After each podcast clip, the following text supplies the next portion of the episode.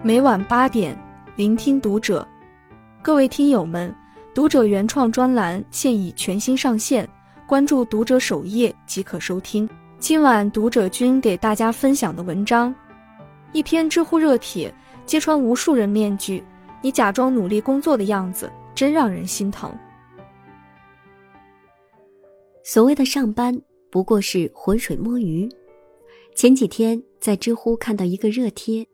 你上班是怎样摸鱼的？有超过五百万人浏览。答主艾特步静云写下了一天的详细安排：八点二十九到公司楼下钉钉打卡，八点三十一买早餐，八点四十到公司，九点十分开始工作，九点四十上厕所刷抖音，十点十分抖音刷完提裤走人，十点十五继续工作。十点四十五，与同事聊聊娱乐八卦；十点五十九，假装工作点个外卖；十一点十分，无心工作，小窗追剧；十一点三十，下班吃饭。细看下来，上午三个小时，真正用在工作上的时间只有一个小时；下午也差不多，从十三点到十七点三十，一会儿在阳台看车水马龙，一会儿在微信吹牛聊天。还常常小窗追剧，闭目养神，时间就这样混过去了，一整天工作不到三小时。这套流程赢得了数万人点赞认同，同时揭露了大部分社畜的真实工作状态：浑水摸鱼。电视剧《我是余欢水》中，余欢水就是摸鱼的真实写照。上班迟到是家常便饭，每天找各种理由掩盖，业绩平平无奇。甚至连徒弟都超过了自己，跟同事和领导也没处理好关系，经常被奚落为难。月底业绩不够，低声下气让徒弟分给自己一点，被徒弟嘲讽说：“我不能养你一辈子。”过节还惦记着公司送客户的礼盒，想着顺一份回家送岳父。他在公司被看不起，在家里被嫌弃，不是偶然。更多是自身问题所导致的必然。工作对于他来说只是一份工作，只是一个混口粮的饭碗，不曾抱有激情和动力，一直都是被动。这种状态像极了网上所说，一直熬夜的原因是不想结束这完全属于自己的时间，也不想面对睡醒后就要开始的明天。对于很多人来说，每个需要上班的明天都是没有期待，甚至煎熬的，所以他们更喜欢夜晚，仿佛那才是属于自己的一点时间。他们从内心排斥工作，从不认为那是属于自己的一部分，更把它当作是强加在身上的累赘。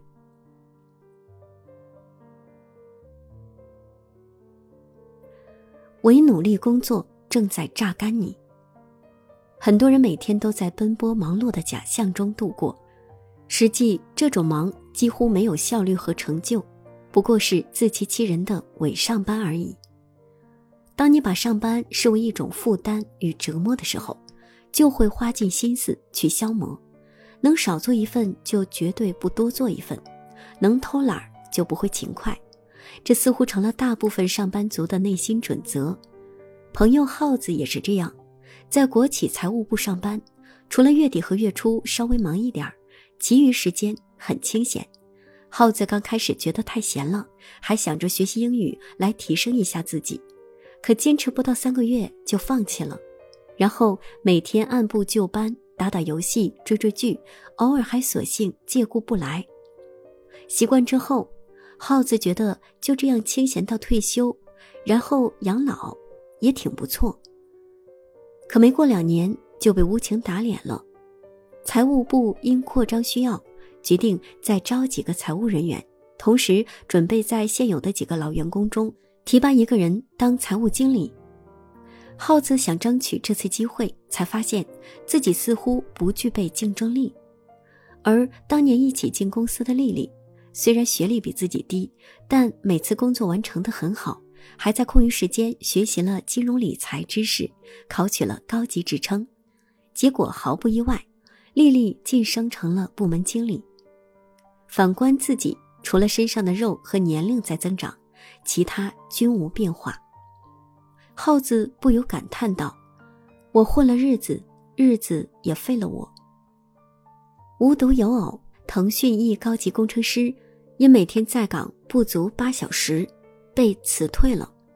多少人在得过且过中，逐渐把自己的热忱消失殆尽。世上没有绝对的风平浪静。每个人都是在风雨中前行，如果你在生活的激流中停滞不前，就等于在倒退。喜茶创始人聂云辰火了，二十九岁便身价四十亿，让人羡慕。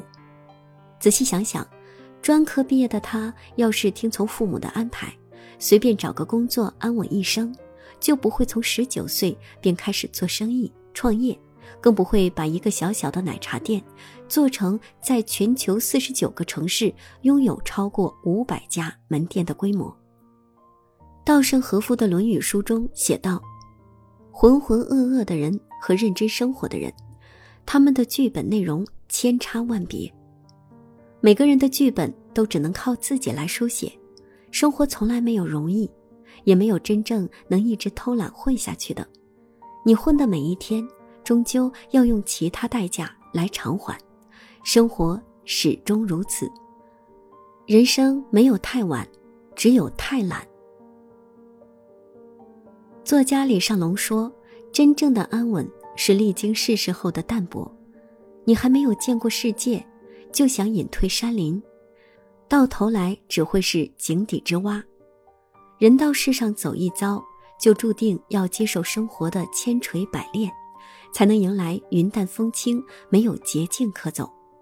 现在不想经历奋斗的苦，将来只会更苦。苦不会凭空消失，只是或早或晚到来。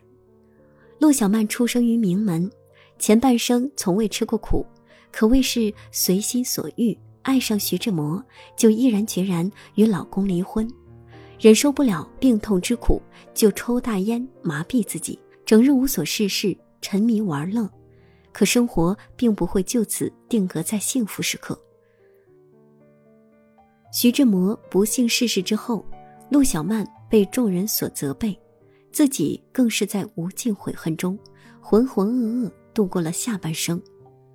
年轻时，他本像林徽因一般才貌双全，最终却白白浪费了自己的才华。反看肯德基创始人哈兰·山德士。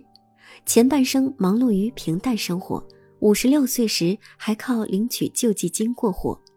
但山德士不想靠每月一百零五美金的救济度过余生，他开始想办法突破困境，于是有了卖炸鸡配方的想法。